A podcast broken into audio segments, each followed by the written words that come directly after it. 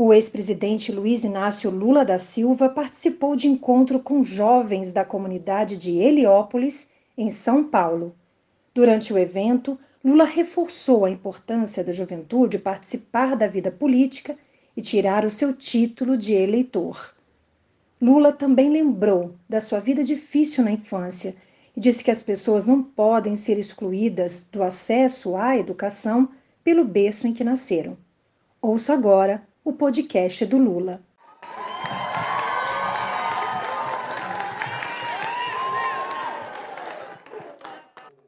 Eu vou falar daqui porque eu sou baixinho.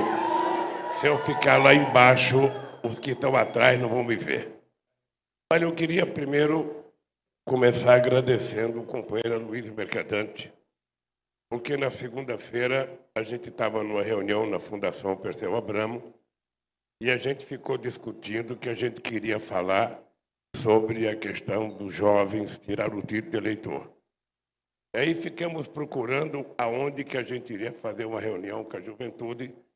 O Aloysio Mercadante pegou o telefone, deve ter falado com a companheira dele, com a Regina, e o dado concreto é que meia hora depois estava decidido que a gente vinha aqui em Heliópolis fazer esse encontro com a juventude.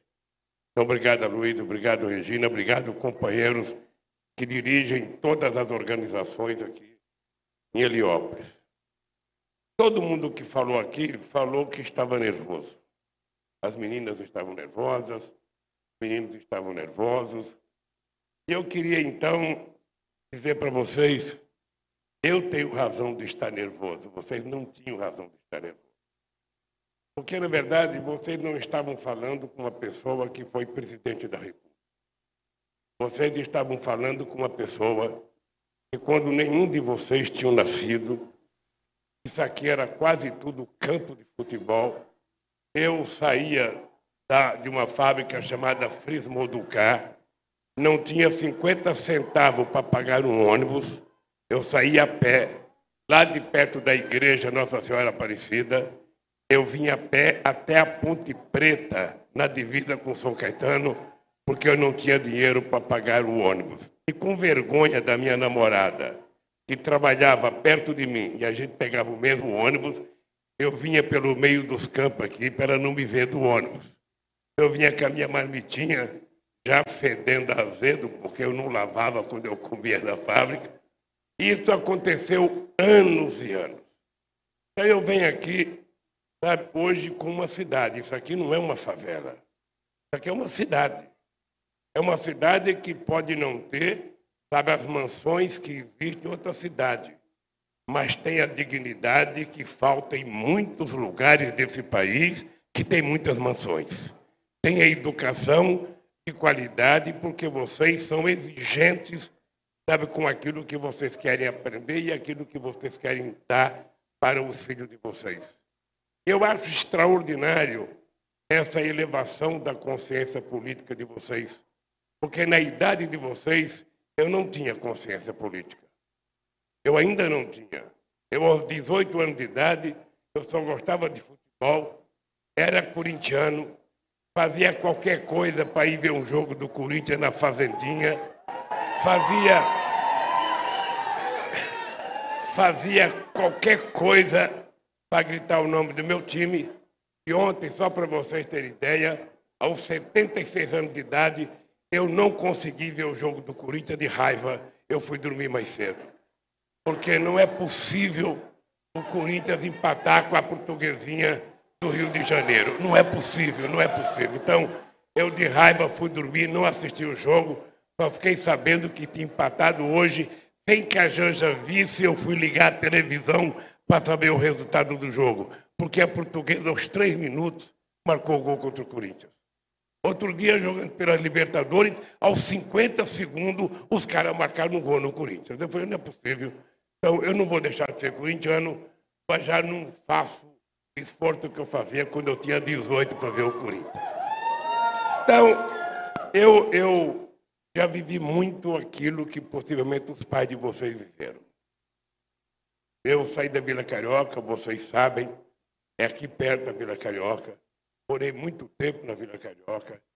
eu vinha fazer guerra de mamona aqui no Hospital Heliópolis, quando estava sendo construído, tinha muita mamona, a gente ia fazer guerra de estilingue aqui de mamona, era uma guerra pesada, ou seja, ah, eu vi isso aqui crescer, vi isso aqui nascer, sabe? E é com muito orgulho que eu venho aqui, tantos anos depois, e vejo que vocês transformaram isso aqui num lugar digno, num lugar de orgulho, num lugar decente para vocês criarem os filhos de vocês. Pode melhorar? Pode melhorar. E se pode melhorar, a gente tem obrigação de fazer isso aqui melhorar, porque aqui é o cantinho que vocês escolheram para crescer e construir a família de vocês. Mas a ideia que vim aqui era a ideia de conversar com vocês sobre a importância da juventude participar do processo eleitoral. Eu até ontem fui procurar notícias sobre a votação, sabe, voto aos 16 anos da Constituinte de 1988. E foi no dia 16 de agosto que nós aprovamos o voto aos 16 anos. O voto não foi aprovado de forma obrigatória. O voto foi aprovado de forma facultativa. E o pessoal de extrema direita, algumas pessoas que participam, igual o pessoal do Centrão hoje, eles tinham paura de, de votar o voto aos 16 anos, achando que todo mundo ia votar no PT, porque o PT era um partido novo. O PT era um partido que tinha sido criado em 1980, então as pessoas achavam que a juventude ia votar tudo no PT. Eles criaram dificuldade para a gente aprovar o voto aos 18 anos, aos 16 anos. Não era só o PT, tinha outras forças políticas. Eu lembro que o Gilberto Gil não era só um cantor, ele era um militante político do PV e ele também sonhava que toda a juventude iria votar no PT, no, no PV. Outros partidos de esquerda acreditavam que a juventude iria votar nos partidos deles. Acontece que não aconteceu aquilo que a gente previa. Primeiro, a gente não conseguiu fazer uma movimentação muito séria para que todos os jovens tirassem o título de eleitor. A gente não conseguiu porque tinha muita gente que não gostava de política. Eu mesmo quero dizer para vocês que quando eu tinha 18 anos de idade, eu era tão despolitizado que eu dizia: eu não gosto de política, não gosto de quem gosta de política. Eu achava que era o máximo dizer isso. Sabe? Eu achava que era o máximo. Porque a gente sempre coloca um monte de defeito nos outros e a gente não olha os nossos defeitos. Normalmente a gente se acha pleno de virtudes e olha os outros pleno de defeitos. Se a gente olhasse para a gente como a gente olha os outros, a gente perceberia que há muita semelhança entre nós e todo mundo.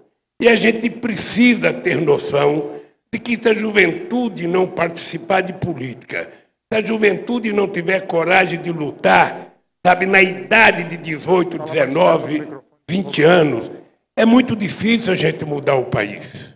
É muito difícil. Se as pessoas que querem mudança não querem participar, fica difícil. Ah, mas todo político é ladrão. O vereador é ladrão. O prefeito é ladrão. O deputado estadual é ladrão. O governador é ladrão. O presidente é ladrão. O senador é ladrão. Fica muito fácil falar isso para a gente negar a nossa participação. Mas se você é uma pessoa politizada, se você é uma pessoa que quer mudar o país, se você quer melhorar a comunidade onde você mora, se você quer mudar a escola onde você mora para dar a ela mais qualidade de educação, se você quer mudar a sua cidade, você tem que participar. Então eu digo sempre o seguinte: quando você não acreditar mais em ninguém, Acredite em você. Porque se você acreditar em você, você vai entrar na política para ser o político que você acha que os outros têm que ser. Por quê? Porque a pessoa boa que você quer que os outros sejam está dentro de você.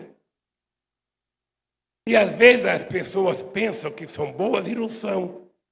Vamos ver o que aconteceu com um cara que foi deputado aqui em São Paulo, chamava Mamãe, sabe, falei. Pega o discurso dessas pessoas dizendo, pega o discurso dessas pessoas durante a campanha.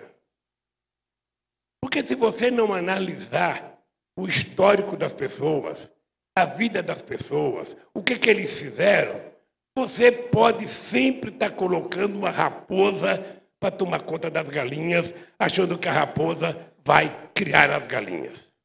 Ela não vai. Ela vai comer as galinhas. Se a gente não olha os deputados que a gente vota, se a gente não olha os vereadores que a gente vota, a gente pode votar de forma equivocada, acreditando nas bobagens que se fala pelo mundo. Eu uma vez falei para o Haddad, uma das maiores tristezas que eu tive nesse país era a gente ter o Haddad candidato a prefeito, era a gente ter o Chalita candidato a vice do Haddad, e o povo de São Paulo votou no João Dória. Ou seja, qual é o critério que induz a pessoa a deixar dois educadores de fora e eleger alguém que é uma pessoa que não tem nem passado, nem presente e certamente não tem futuro político? Porque muitas vezes a gente não discute, a gente não quer discutir, a gente está desanimado, a gente está, sabe, a gente, a gente às vezes culpa os outros pela própria ausência de disposição que a gente tem que ter para lutar. Então, eu queria fazer um chamamento a vocês. Esse país, ele será o que a gente quiser que ele seja.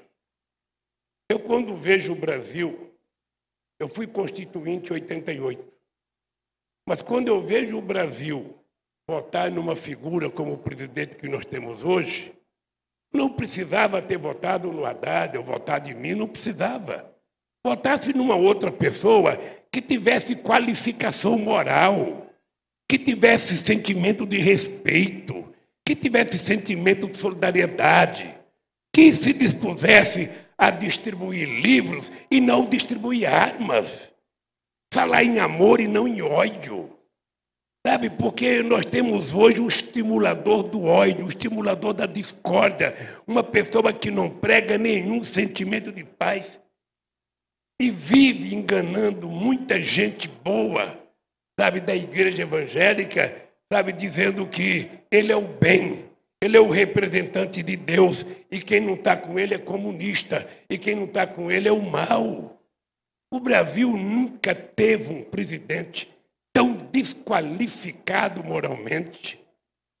Um cara que não fala em emprego, um cara que não fala em educação.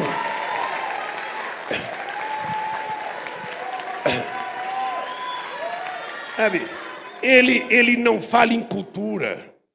Ele não fala em educação, ele não fala em ciência, não fala em ciência e tecnologia, ele não fala em escola técnica, ele não fala em educação dos jovens, ele não fala nada. Ele se alimenta do ódio que ele e a família dele transmite todo santo dia pelo fake news. Um presidente que conta sete mentiras todo dia. Ele não tem nenhum compromisso com a verdade. Sabe o que ele tem? É um compromisso de instigar. Ele não é capaz de fazer uma passeata. Ele faz motociata. Ele não é capaz de fazer alguma coisa, de conversar. Nunca recebeu nenhuma comunidade, nunca recebeu o movimento negro, nunca recebeu LGBT, nunca recebeu o sindicato, nunca recebeu a UNE, nunca recebeu a CUT, nunca recebeu nada.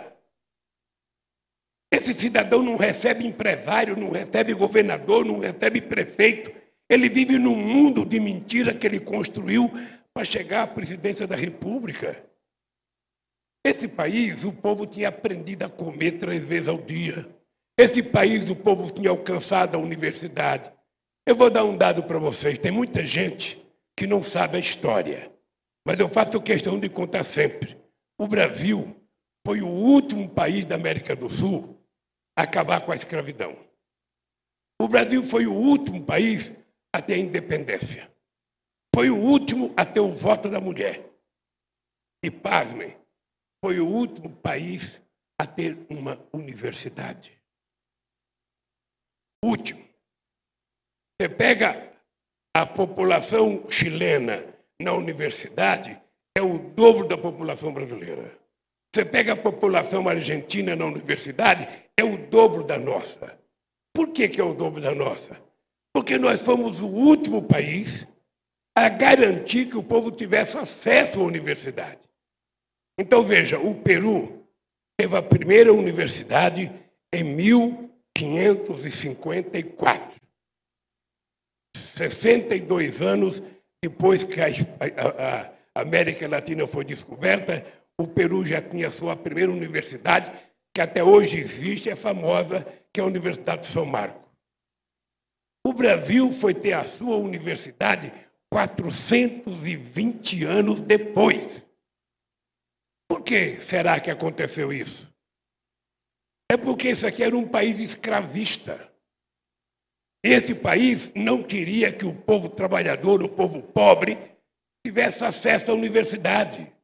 A universidade era filho do dono do engenho, era dos grandes, sabe, doutores, das pessoas que moravam na Avenida Paulista, sabe, quando aqui era paraíso dos donos dos cafezais.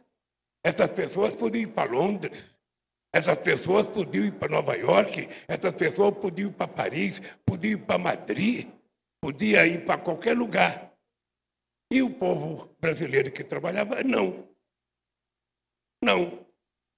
Ô, gente, a cabeça do meu pai, eu vi meu pai bater na minha irmã, porque meu pai dizia que ela não tinha que ir para a escola para aprender a escrever carta para namorado.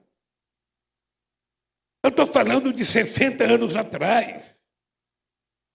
Então, esse país, na verdade, sempre trabalhou para que o povo ficasse desinformado, para que o povo não aprendesse, para que o povo não fosse culto. Para que dar diploma universitário para filho de trabalhador? Para que, uma filha de uma empregada doméstica quer ser doutora? Ela tinha que ser empregada doméstica. Por que, que um filho do pedreiro tem que querer ser engenheiro? Ele tem que ser pedreiro. Era assim a mentalidade dessa gente. A coisa é tão grave que quando houve a Revolução de 32, e os palistas dizem que foi revolução, e eu digo que foi um golpe que tentaram dar contra o Estado, né, o, o governo federal.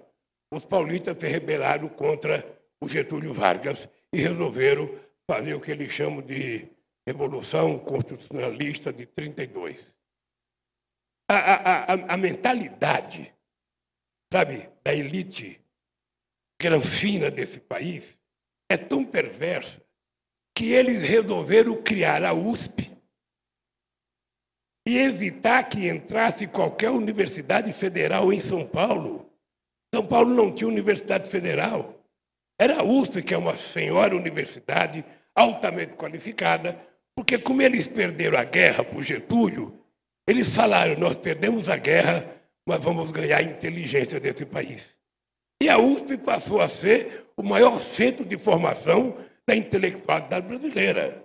Você dizer que estudou na USP era uma coisa chique, era um cartão de visita extraordinário. E aí nós resolvemos que era preciso fazer faculdade federal em vários lugares do Brasil. Só para vocês terem ideia, nós Fizemos Universidade Federal em Sorocaba, fizemos Universidade Federal em Guarulhos, fizemos Universidade Federal em, em Osasco, fizemos Universidade Federal em Santo André, fizemos em São Bernardo do Campo, fizemos um curso de medicina em Diadema, fizemos um curso de medicina em Santos e fizemos 171 campos avançados pelo país. Até numa cidade chamada Quari, a 300 quilômetros de Manaus, nós fizemos uma faculdade lá.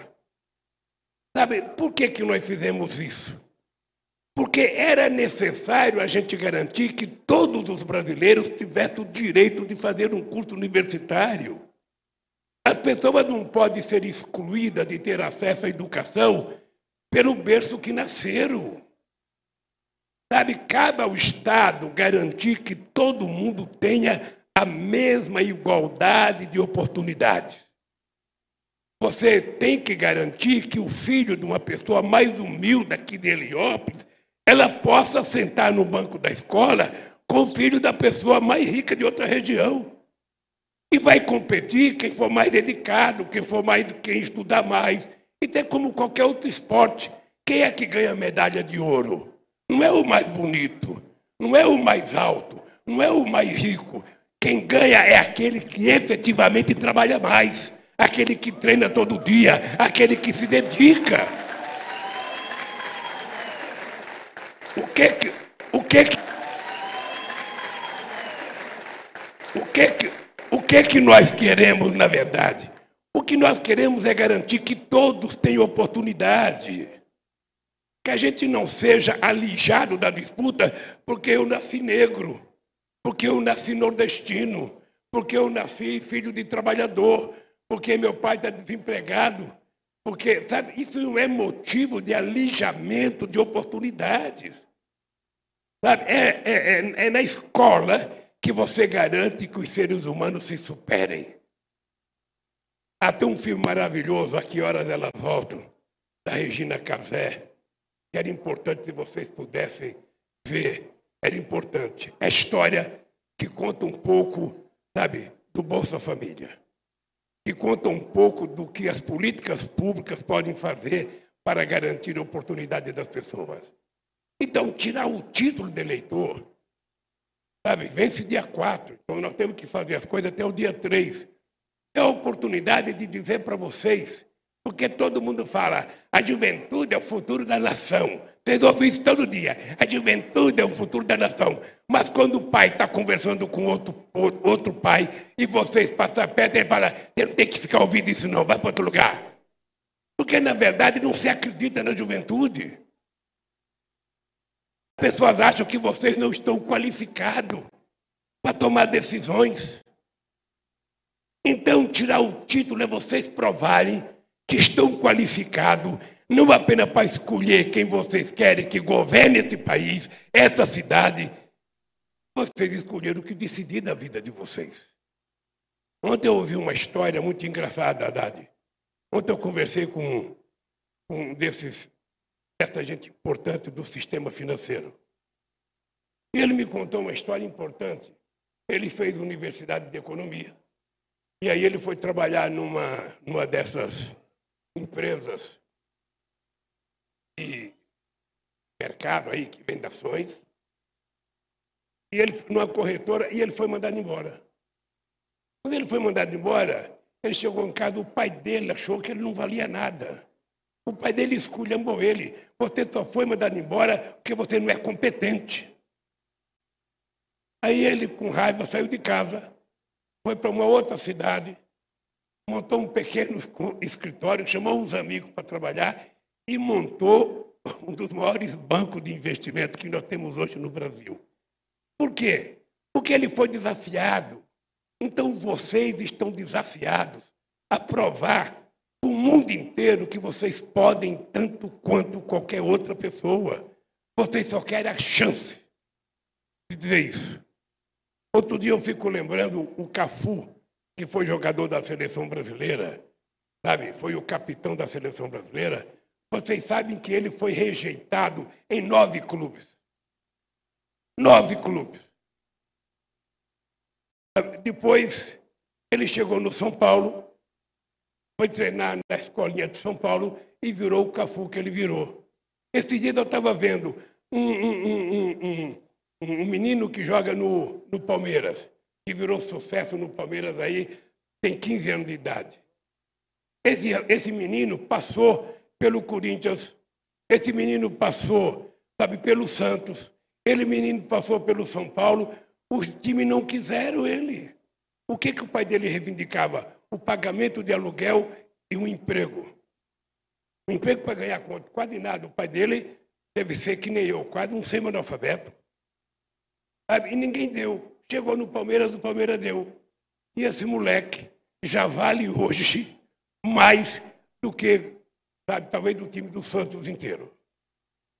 Não é demonstração, não é demonstração que o papel do Estado é apenas o de criar a oportunidade. O Estado não tem que perguntar: ah, você é negro, ah, você é nordestino, ah, você é estrangeiro, você é LGBT, você não tem que perguntar. O Estado tem que saber que está ali uma pessoa que nasceu neste país, portanto é brasileiro e brasileiro, e o Estado tem que garantir a ele a dignidade dele estudar e depois garantir o direito dele trabalhar. É isso. É isso que o título de eleitor faz.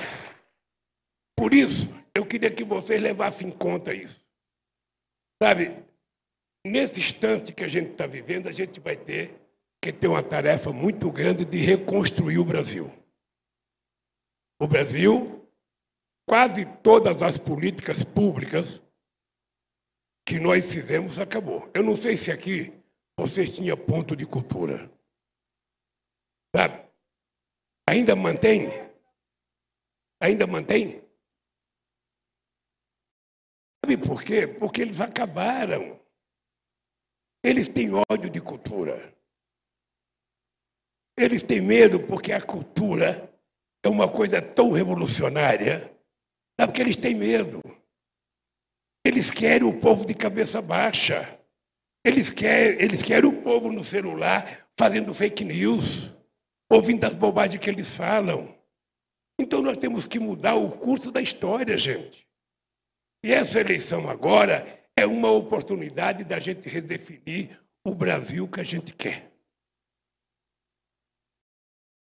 Eu nunca me contentei de ver nos jornais que o Nordeste era o lugar que tinha menos mestres, menos doutor, menos universidade, era o lugar que tinha mais mortalidade infantil, era o lugar que tinha mais crianças que se afastavam da escola, era o lugar que tinha mais gente analfabeta. Falava, não é possível.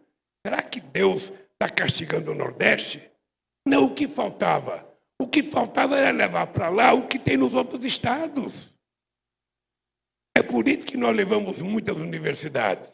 É por isso que nós levamos muitas escolas técnicas.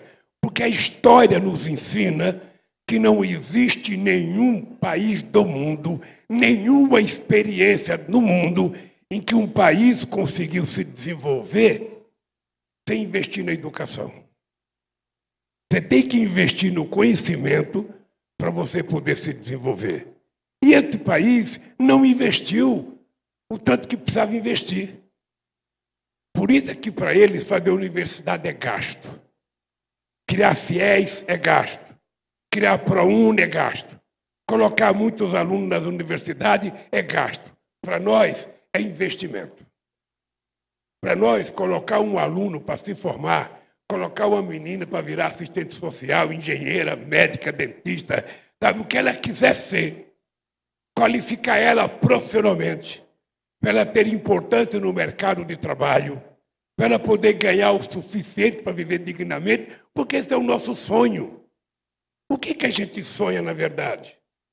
A gente quer ter uma boa formação, a gente quer ter um bom emprego, a gente quer morar bem, a gente quer ter direito de ter acesso às coisas, a gente quer ir num cinema, a gente quer ir num teatro, não é isso? Toda mulher quer encontrar, sabe, um namorado bonito, um homem quer encontrar uma namorada bonita, ou seja, todo mundo quer viver bem, todo mundo quer se vestir bem, todo mundo quer comer bem. Eles criaram um mundo em que eles acham que nós gostamos de xepa. Ah, não, o pobre só gosta de ir na feira a meio-dia para comprar aquele tomate amassado, até ovo amassa, de tanto experimentar. Não, a gente gosta de comer coisa de primeira. A gente não quer comer pescoço de frango, a gente gosta também. Mas a gente quer comer uma coxa de frango, um peito de frango. A gente. Então, esse país está no nosso alcance. Nós já fizemos isso, nós já provamos. A coisa que me dá mais orgulho é quando eu encontro uma pessoa que foi fazer universidade. As pessoas que falam assim para mim, ô Lula, eu sou a primeira pessoa da minha família que fez universidade. Eu fui o primeiro filho da dona Lindu que tirou o diploma primário. Eu fui o primeiro filho da dona Lindu que fiz um curso no Senai. Por, por eu ter feito um curso no Senai, eu fui o primeiro a ganhar mais que o salário mínimo. Eu fui o primeiro a ter uma televisão. Eu fui o primeiro a ter uma geladeira. Eu fui o primeiro a ter uma casa. Eu fui o primeiro a ter um carro. Fui o único a ser presidente do sindicato. E fui o único a ser presidente da República. Eu.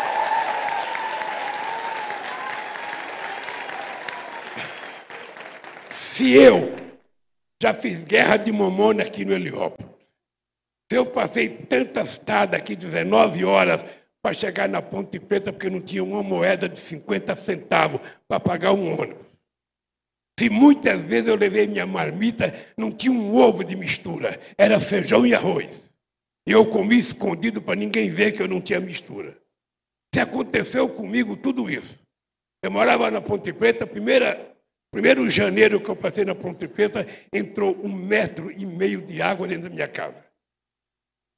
Sabe? Você tem que levantar meia-noite para tirar merda que estava boiando, para tirar barata, para tirar rato, para tirar, sabe, cada lesma desse tamanho, sanguessuga grudado nas canelas da gente. Aí mudei para Vila São José, porque era mais alto. No ano seguinte deu uma chuva maior, mais de um metro de água dentro de casa. A sorte é que eu era tão pobre que eu não tinha geladeira. Mas tinha que ficar tirando as pessoas mais velhas para levar embora. Se um cara que passou tudo isso chegou a presidente da República, aonde é que vocês podem chegar? Não tem limite. Não tem limite. Por isso é que uma das companheiras falou de causa. Todo mundo tem que ter uma causa.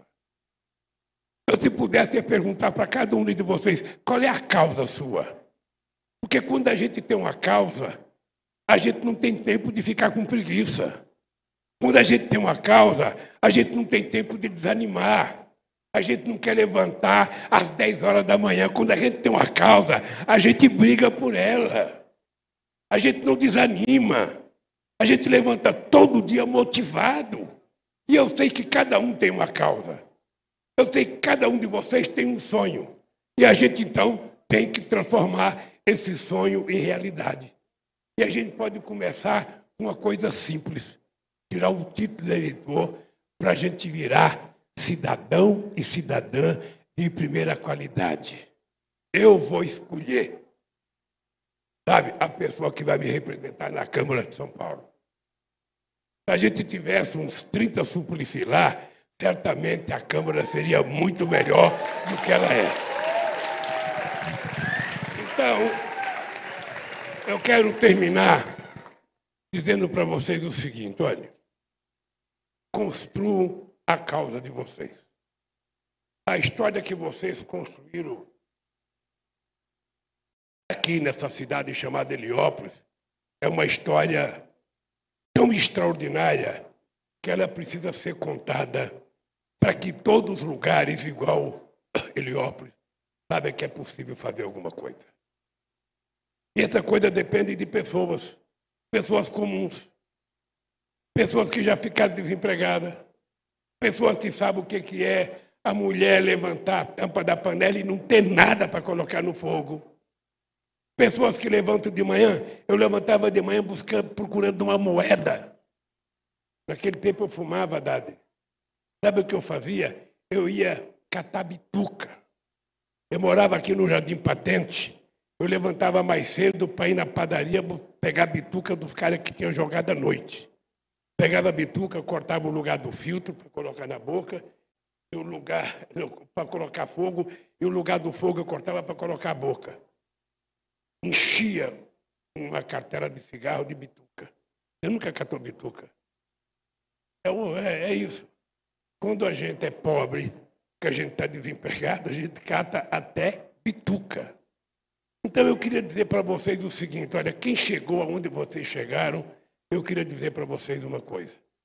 Quando vocês levantarem de manhã, Normalmente, uma segunda-feira, que é sempre o dia pior para a gente levantar, se vocês não estiverem acreditando em ninguém, ah, eu não gosto dessa Haddad, eu não gosto dessa Gleice, eu não gosto dessa Janja, o meu pai é atrasado, a minha mãe é conservadora, não sei das contas, ninguém presta no mundo, preste você. Se movimente. Se movimente. Ah, todo político é ladrão, ótimo. Todo vereador é ladrão, ótimo. Por que, que você não se transforma na boa vereadora e no bom? Então, quando você não acreditar, quando você tiver naqueles dias não acreditando em ninguém, pelo amor de Deus, não deixe de acreditar em você. Levante você e seja aquilo que você quer que os outros sejam.